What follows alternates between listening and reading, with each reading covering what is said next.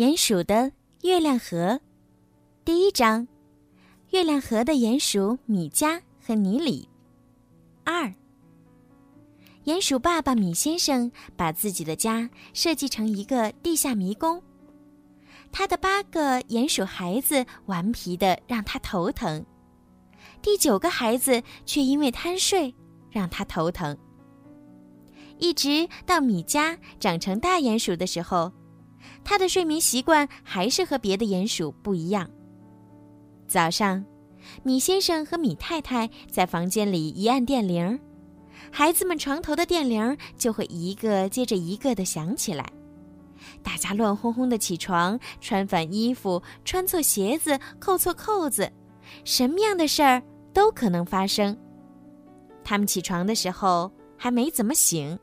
一开门总是相互撞一下，不过老大不怪老二，老三也不怪老四，老五还要和老六相互拥抱一下，老七和老八还要拥抱两下，只有米家，他还在睡觉。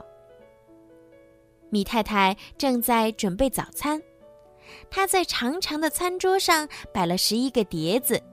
碟子里装了十一片面包，最后一片是特意为米家准备的，但是最后总是由老大替米家吃掉。米先生已经穿上了自己蓝色的工装裤，口袋里面的工具在叮当作响。他把最后一片面包塞进嘴里，一边嚼一边说：“嗯，我要工作去了，孩子们，喊醒你们的弟弟。”别让他养成贪睡的习惯，这不是鼹鼠的好习惯。好的，爸爸，我们会的。他们等会儿会去掐米家的鼻子、耳朵和尾巴。米先生已经咽下了面包，走到门口，回头再加上一句：“照顾你们的妈妈。”好的，爸爸，我们会的。他们总是这样回答。米先生一走，米太太就说。不要叫醒你们的弟弟，他还小，让他睡吧。米太太很心疼这个瘦小的儿子，他有些像老鼠。老大这样说他的弟弟。不许这样说你的弟弟。米太太不准家里有谁说米家不像鼹鼠，而像别的什么鼠，尽管他自己也这样想过。好吧，我可以不说话。老大转身走向钢琴，不让老大说话，他就会跳上钢琴。他总爱把家里弄出声音来。钢琴放在大厅的一个角落里，是米太太的陪嫁。老大不会弹钢琴，只会站在钢琴上来回的跳。钢琴在杂乱无章的唱着歌，可是别担心，米家是不会醒过来的。他睡觉的时候，别人很难吵醒他。老二总是坐不住的，他想出去玩儿。他出去的时候从来不从门口走。他们家的门有好几道，老二实在没有这个耐性。他总是从壁炉的烟囱里钻进钻出。每当他从烟囱里钻进家门的时候，米太太就以为他是米家，因为他浑身都黑了。老三开始想荡秋千，他看准了米太太的篮子。米太太的篮子都挂在客厅的天花板上，一个一个好像吊灯。米太太喜欢收集篮子，就像米先生喜欢收集工具一样。篮子成了老三的天地，玩累了，他就在篮子里睡觉。有一次，米太太到处都找不到他。急得眼泪都下来了，一直到米先生回家，听到篮子里发出呼噜呼噜打鼾的声音，他们才发现了他。现在只要找不到他，米太太就会把篮子一个一个摘下来看。老四、老五、老六、老七和老八一起玩好人坏人的游戏，他们总是抢着演坏人。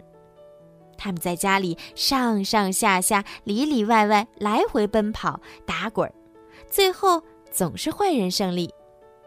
他们这样折腾了一整天，可是米迦一直都在睡觉。晚上是一家人团聚的时候，米迦在爸爸回家以前起床了，是哥哥们拉他的耳朵、掐他的鼻子，才把他叫醒的。米太太摇着头对米先生说：“亲爱的，我在家里一天可比你在外面干活更加受累。”米先生说：“哦，他们都长大了，等他们再大一些，我会带他们去干活，把他们的力气用在该用的地方。”鼹鼠兄弟开始围着电视，但是米先生要看新闻。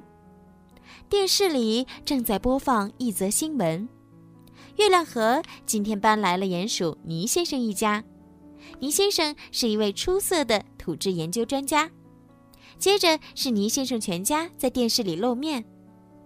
啊，他们家族的皮毛是灰色的，他们的祖先可能住在星星河一带。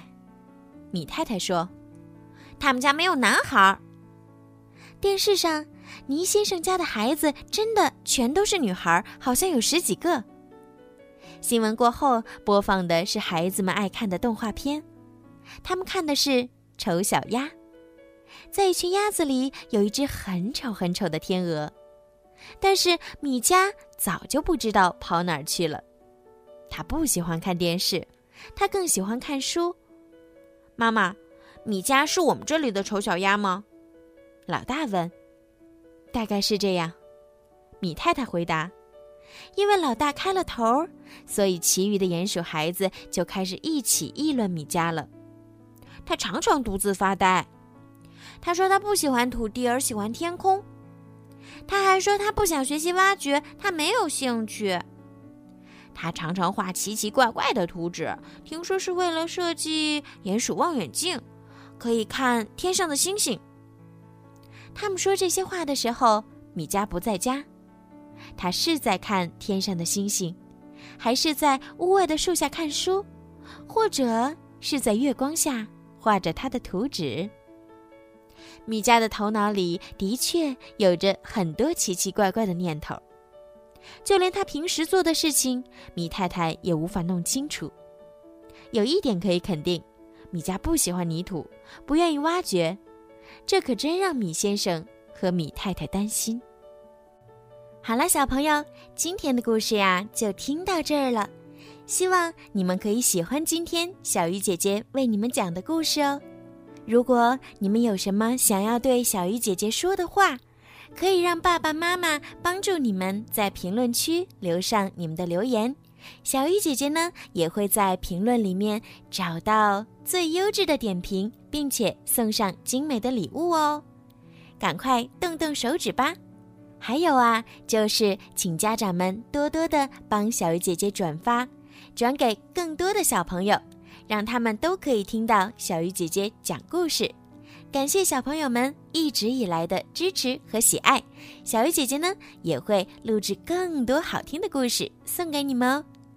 好啦，快去评论和转发吧，晚安。